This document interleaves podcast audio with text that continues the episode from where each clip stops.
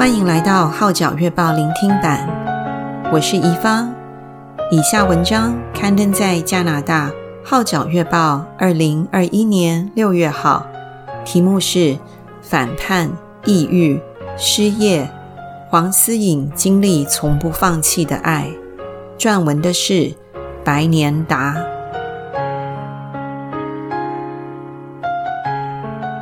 黄思颖 （Esther Wong）。虽然经历了人生的风暴，反叛离开神，患上产后忧郁病，突然失业，但因着天上爸爸从不放弃的爱，使他真正体验在他里面的平安喜乐。Esther 出生于香港一个基督教家庭，父母和哥哥都是非常热心的基督徒。八岁那年，Esther 在一个夏令会上决志信主，十三岁随父母移居美国洛杉矶，并毕业于加州大学 （University of California）。Esther 自小便在父亲带领下参加家庭崇拜、读圣经、背金句，所以对圣经非常熟悉。年幼时已知道谁是宇宙独一的真神。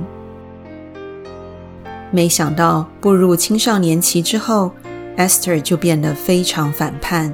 中学期间，老师更是经常要见他的家长，令父母头痛不已。忆起当年事，Esther 说：“父母管教很严，但我从小便觉得父母很偏心哥哥，在家中我似乎并不受欢迎，因此凡是他们不准我做的事，我就故意去做。”要是我半夜准备外出的话，便一早返回房间，睡觉前拨好闹钟，到凌晨一点从二楼窗口跳下去，到清晨五六点爬窗回家，真不知天高地厚。我又曾经因为高买而被警察抓住，以为人长大了、成熟了，叛逆行为就会消失，但 Esther 的情况却刚好相反。他坦言，念大学住宿舍的那几年，在无网管的自由下，更加任意妄为。这种随心所欲的生活模式，一直维持到大学毕业。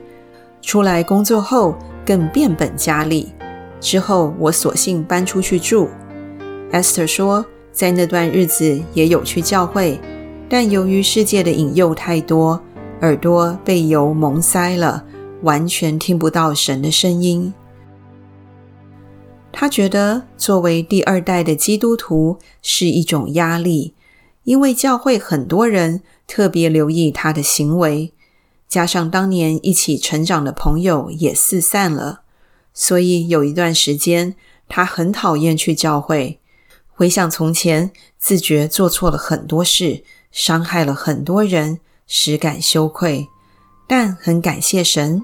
让他经历到，他的怒气只是转眼之间，慈爱却是一生之久。那份不离不弃的爱，一直陪伴他走往后的人生路。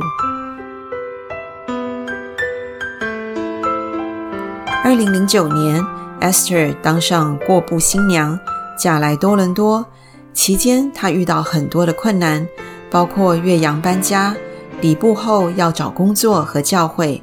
买房子等，当中他都看见神的引领，于是，在二零一四年受尽归主。然而，真正的挑战还在后头呢。二零一八年中，Esther 发现怀有第二个孩子，既兴奋又感恩。她深信孩子是耶和华所赐的产业，只是问题来了。她说。生小孩之后，情绪很不稳定，很易发脾气，而且常无故哭泣。虽知道要抓紧神，且相信他必会看顾医治，可是情况未见好转，甚至病情每况愈下。二零一九年初去看医生，确诊患上产后忧郁症。经过几个月的治理疗程，睡眠和情绪渐趋稳定。再无需服食任何药物，身心恢复正常。Esther 收拾心情，预备一个月后便返回公司上班。就在七月的一个早上，突然接到老板的电话，说他被解雇了。当时他非常生气、失望、担心、沮丧、怨愤，对发生的事情十分不解。他反复地问：为什么神容许这些事发生？为什么神赐我第二个孩子，却让我罹患忧郁症，经历情绪困扰，不能正常生活？为何现在康复了，竟又遭到解雇？是否神在试验我对他的信心？我的未来将会如何？那一刻，他忐忑不安，经济压力涌上心头，很害怕失去自信和自尊。但感恩的是，在那段失业的日子里，透过家人和弟兄姐妹的祈祷和支持。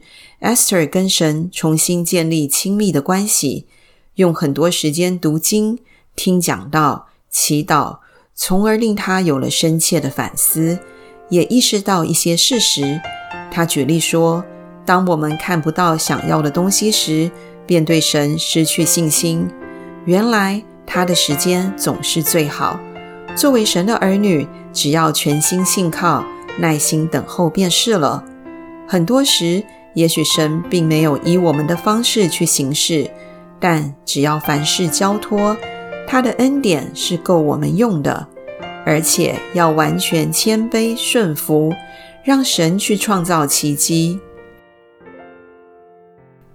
Esther 承认过去自己是个非常自信的人，但在经过无数次面试，还是没法获得一份工作之后，他便学习放下自我。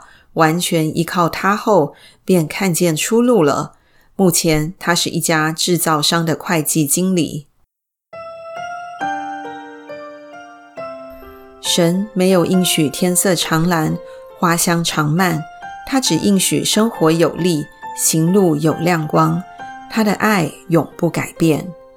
回头看，Esther 感恩地说，在等待期之中，没有出现财政困难。因为之前的公司给了我一笔可观的遣散费，而在那段时间，我每天可以接送大儿子上学、放学，陪他去公园玩，早上更可以推着婴儿车去散步。对一个职业妇女来说，这些都是奢侈却又宝贵的时光。Esther 亦不忘感激父母不断为她横切祷告，特别是妈妈常常流泪祈祷。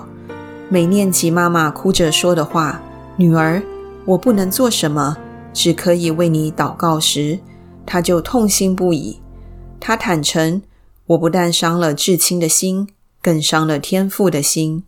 然而，爱我的天上爸爸从不放弃我，哪怕我曾离他很远。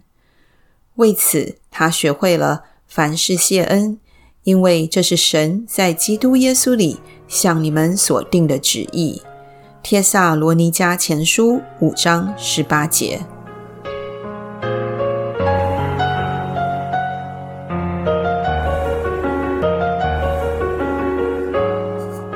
以上文章刊登在加拿大《号角月报》二零二一年六月号，题目是“反叛、抑郁、失业，黄思颖经历从不放弃的爱”。